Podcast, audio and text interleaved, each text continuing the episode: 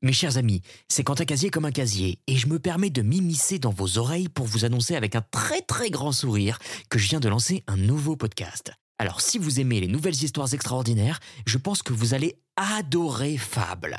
Fable, c'est le podcast qui explore les récits qui nous habitent depuis la nuit des temps. L'histoire d'Athéna, de Loki, de la reine Guenièvre, de Zeus, de Tristan Iseux, d'Anubis et d'Odin. Bref, on va pas se mentir, on va se raconter beaucoup d'histoires. Je vous invite à venir écouter Fable sur votre plateforme d'écoute favorite, Spotify, Deezer, Apple Podcast ou que sais-je, simplement en tapant Fable dans la barre de recherche, après ou avant cet épisode, c'est vous qui voyez. On se retrouve vite j'espère, bonne écoute.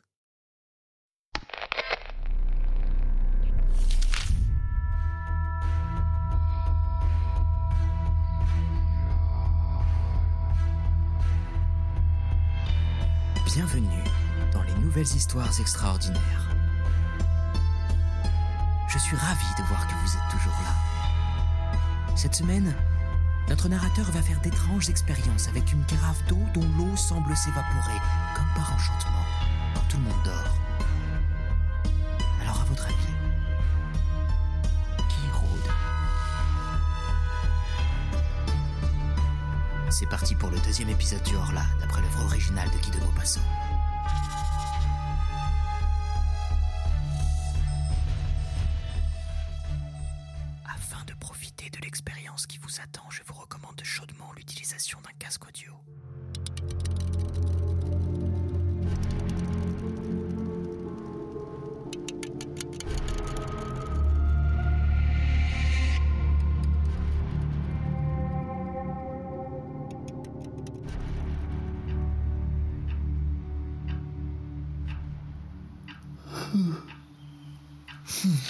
3 juillet.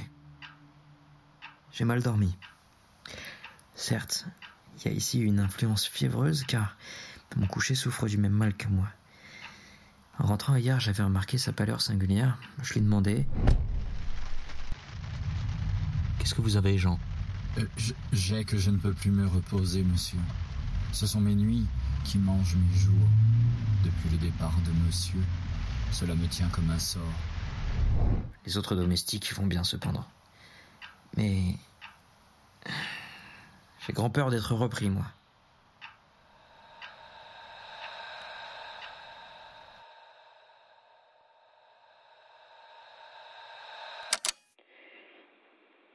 « 4 juillet.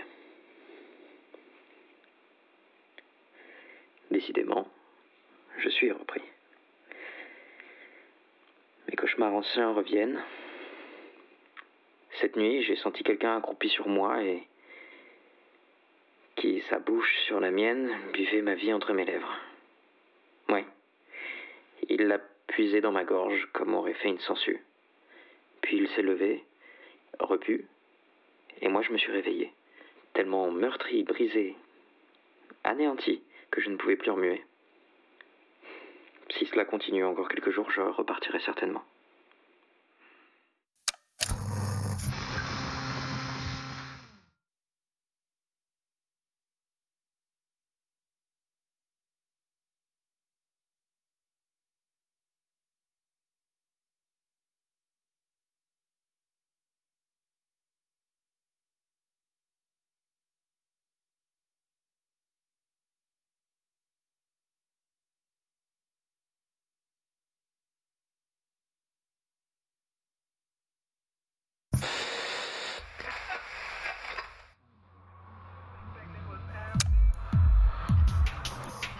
5 juillet.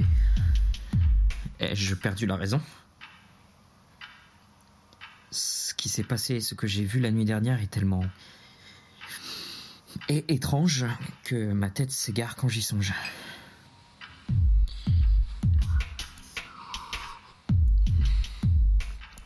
Comme je le fais maintenant chaque soir, je vais fermer ma porte à clé. Puis, ayant soif, je bus un demi-verre d'eau et je remarquai par hasard que ma carafe était pleine jusqu'au bouchon de cristal.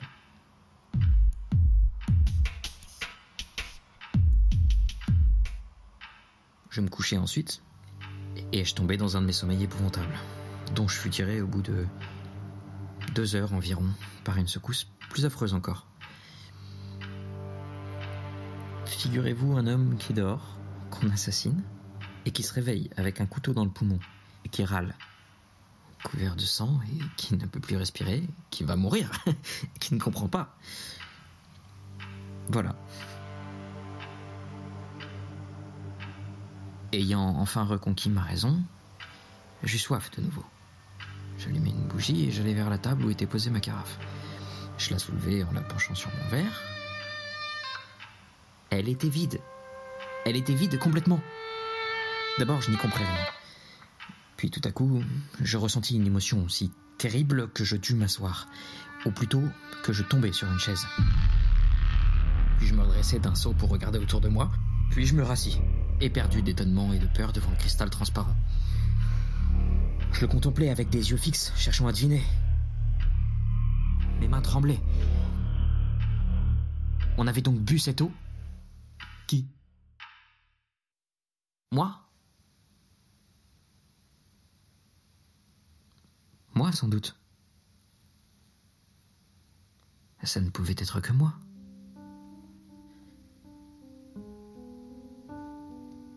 Hmm. Alors j'étais somnambule. Je vivais sans le savoir de cette double vie mystérieuse qui fait douter s'il y a deux êtres en nous, ou si un être étranger, inconnaissable et invisible anime par moments, quand notre âme est engourdie, notre corps captif qui obéit à cet autre, comme à nous-mêmes. Plus qu'à nous-mêmes.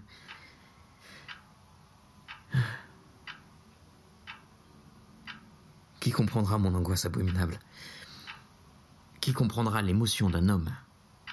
Saint d'esprit, bien éveillé, plein de raison, et qui regarde épouvanté à travers le verre d'une carafe un peu d'eau disparue pendant qu'il a dormi. et je restais là jusqu'au jour, sans oser regagner mon lit.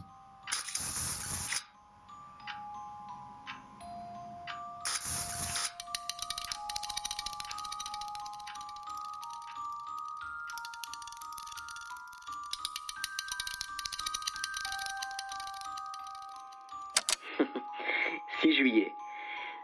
Je deviens fou. On a encore bu toute ma carafe cette nuit. Ou plutôt, je l'ai bu. Mais est-ce moi? Est-ce moi? Qui serait-ce? Hmm? Qui? Oh mon Dieu! Je deviens fou! Qui me sauvera?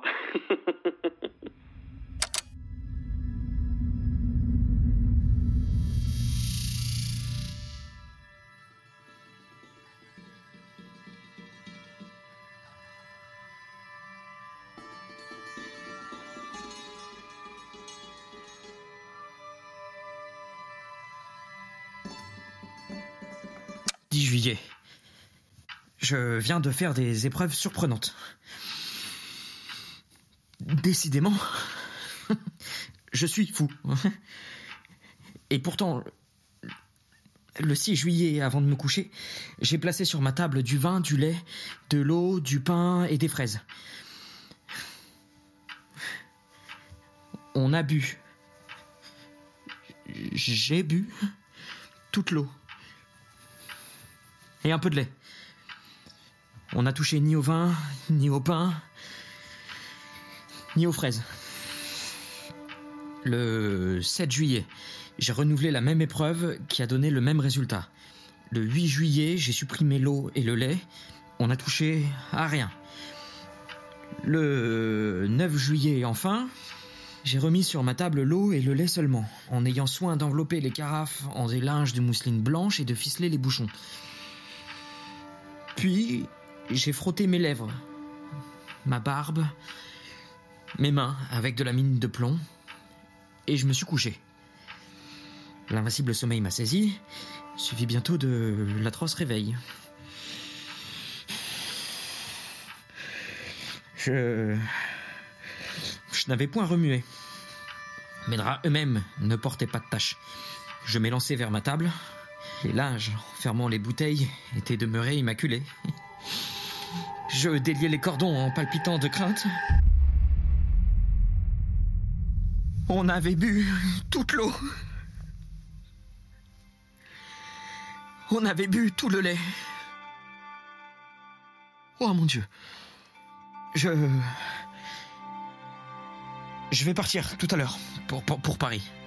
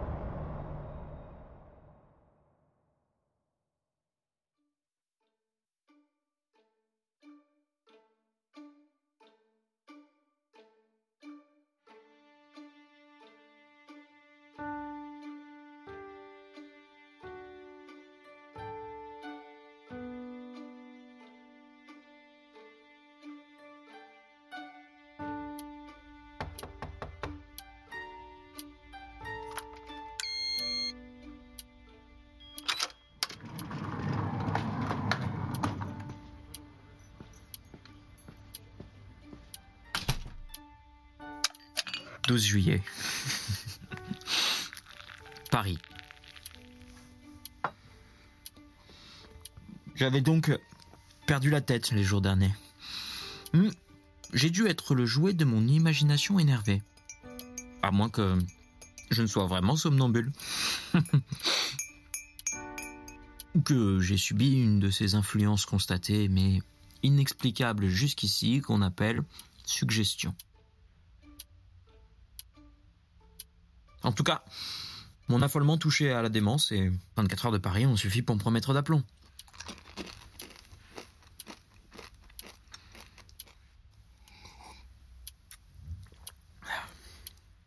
Hier, après des courses et des visites qui m'ont fait passer dans l'âme de l'air nouveau et vivifiant, j'ai fini ma soirée au théâtre français. On y joué une pièce d'Alexandre Dumas fils et cet esprit alerte et puissant a achevé de me guérir. Certes, la solitude est dangereuse pour les intelligences qui travaillent. Il nous faut autour de nous des hommes qui pensent, qui parlent. Quand nous sommes seuls longtemps, nous peuplons le vide de fantômes. Je suis rentré à l'hôtel très gai par les boulevards. Au coudoiement de la foule, je songeais, non sans ironie, à mes terreurs, à mes suppositions de l'autre semaine. Car j'ai cru, oui, j'ai cru qu'un être invisible habitait sous mon toit. Comme notre tête est faible et s'effare, et s'égare, vite, dès qu'un petit fait incompréhensible nous frappe. Au lieu de conclure par ces mots simples, je ne comprends pas parce que la cause m'échappe, nous imaginons aussitôt des mystères effrayants et des puissances surnaturelles.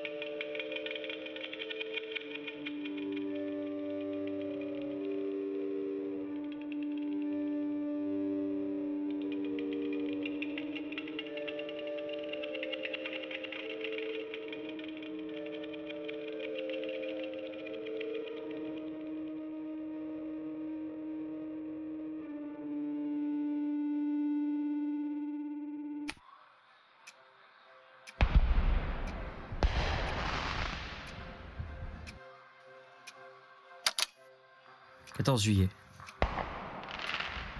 Fête de la République. Je me suis promené par les rues. Les pétards et les drapeaux m'amusaient comme un enfant. C'est pourtant fort bête d'être joyeux à date fixe par décret du gouvernement. Le peuple est un troupeau imbécile, tantôt stupidement patient et tantôt férocement révolté.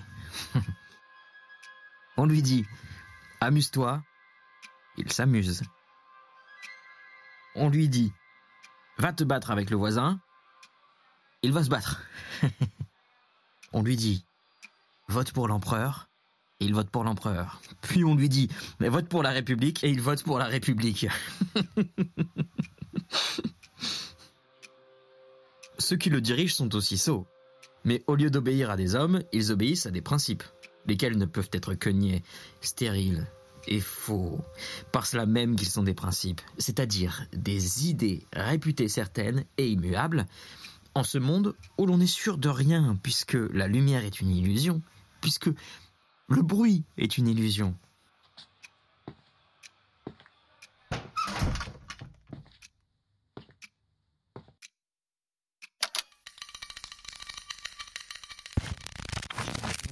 16 juillet. J'ai vu hier des choses qui m'ont beaucoup troublé.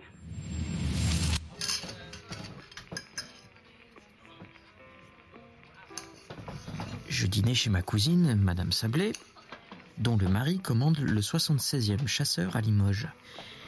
Je me trouvais chez elle avec deux jeunes femmes, dont l'une a épousé un médecin, le docteur Parent, qui s'occupe beaucoup des maladies nerveuses et des manifestations extraordinaires, auxquelles donnent lieu en ce moment les expériences sur l'hypnotisme et la suggestion. Il nous raconta longuement les résultats prodigieux obtenus par des savants anglais et par les médecins de l'école de Nancy. Les faits qu'il avança me parurent tellement bizarres que je me déclarai tout à fait incrédule. Nous sommes sur le point de découvrir un des plus importants secrets de la nature. Je veux dire, un de ses plus importants secrets sur cette terre. Car elle en a certes d'autrement importants là-bas, dans les étoiles. Depuis que l'homme pense, depuis qu'il sait dire et écrire sa pensée, il se sent frôlé par un mystère impénétrable pour ses sens grossiers et imparfaits. Et il tâche de suppléer par l'effort de son intelligence à l'impuissance de ses organes. Quand cette intelligence demeurait encore à l'état rudimentaire, cette hantise des phénomènes invisibles a pris des formes banalement effrayantes. De là sont nées les croyances populaires ou surnaturelles, les légendes des esprits rôdeurs, des fées, des gnomes, des revenants, je dirais même la légende de Dieu. Car nos conceptions de l'ouvrier créateur, de quelque religion qu'elles nous viennent, sont bien les inventions les plus médiocres, les plus stupides, les plus inacceptables, sorties du cerveau apeuré des créatures. Rien de plus vrai que cette parole de Voltaire. Dieu a fait l'homme à son image, mais l'homme le lui a bien rendu. Mais depuis plus d'un siècle, on semble pressentir quelque chose de nouveau. Mesmer et quelques autres nous ont mis sur une voie inattendue et nous sommes arrivés vraiment, depuis quatre ou cinq ans surtout, à des résultats surprenants. Ma cousine, très incrédule aussi, souriait. Le docteur Parent lui dit. Voulez-vous que j'essaie de vous endormir, madame? Oui, je veux bien. Elle s'assit dans un fauteuil et il commença à la regarder fixement, en la fascinant.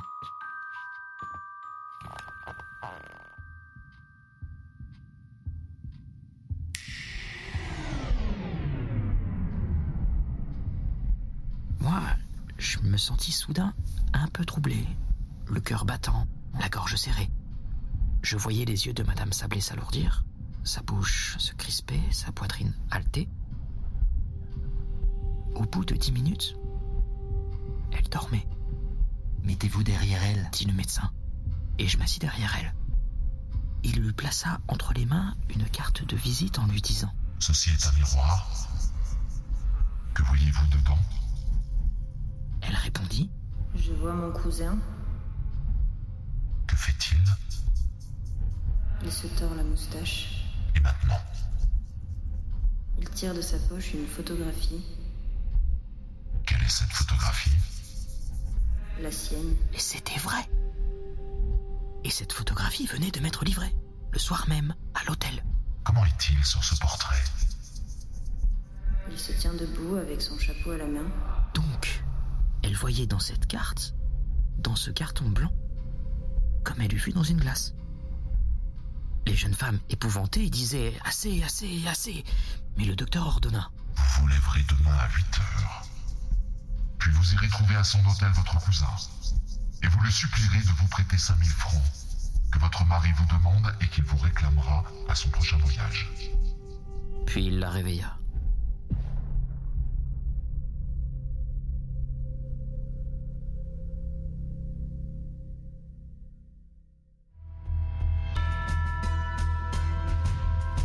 C'était le Horla, une nouvelle histoire extraordinaire, réalisation et voix Quentin Casier. Musique originale et voix Philippe Pétenon. Avec la participation de Ninon Jory et François Charon. Si notre podcast vous plaît et que vous souhaitez nous soutenir, n'hésitez pas à laisser un avis sur Apple Podcast et à nous suivre sur les réseaux sociaux. On se retrouve la semaine prochaine pour un nouvel épisode. C'était votre narrateur. À bientôt.